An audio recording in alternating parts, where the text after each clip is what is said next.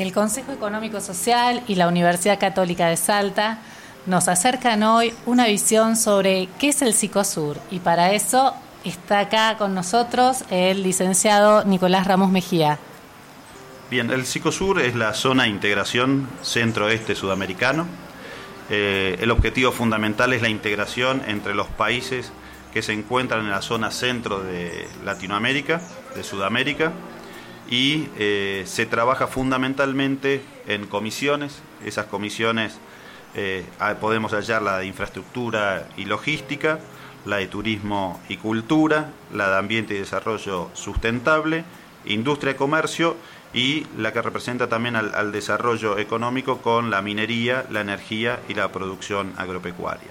Fundamentalmente lo, que buscamos eh, es tener una, visión en común, una integración de los estados subnacionales que están representadas en el, en Psicosur,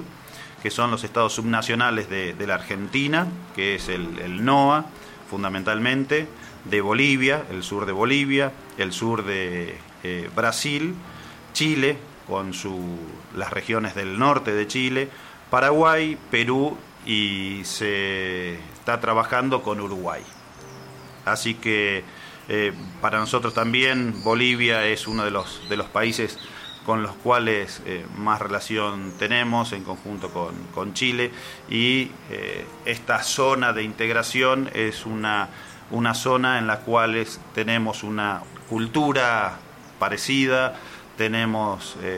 rasgos económicos también fundamentalmente con, la, con producciones similares y lo que sí tenemos y fundamentalmente basamos el trabajo es una visión